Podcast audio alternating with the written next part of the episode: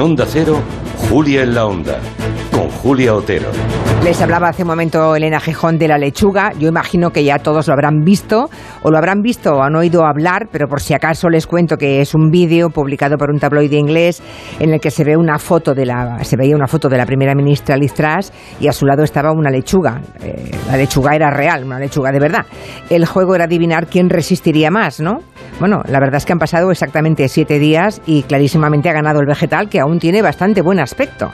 Eh, todo ha ido muy rápido. En las últimas 48 horas el Partido Conservador eh, se ha ido desmoronando a marchas forzadas. Ha habido empujones, por lo visto, y amenazas entre los Tories en los mismos pasillos del Parlamento británico. Esta mañana llegó la dimisión de otra ministra, la responsable de Interior, y hace, como decíamos, media hora exacta era la propia Liz Truss la que anunciaba, pese a que ayer dijo que ella es muy peleona y batalladora y que nunca iba a dimitir, eso lo dijo ayer, pero es que de ayer a hoy han pasado 24 horas. Eso en política es mucho tiempo, eh, al menos en el británico, en los tiempos que corren, ¿no?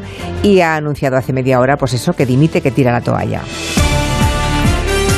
Hoy también publicaba The Economist, The Economist es prensa seria, ¿eh? no, no, lo perdamos de vista.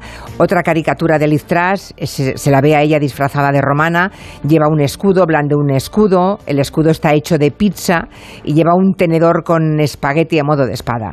Bueno, eso es una alusión a que la política británica se está italianizando. Uh, se está convirtiendo el Reino Unido en Britali como dice The Economist, que fue del legendario prestigio planetario que tuvo el parlamentarismo inglés. En términos de Vargas Llosa, si me permiten, cuando se jodió el Perú, ¿verdad?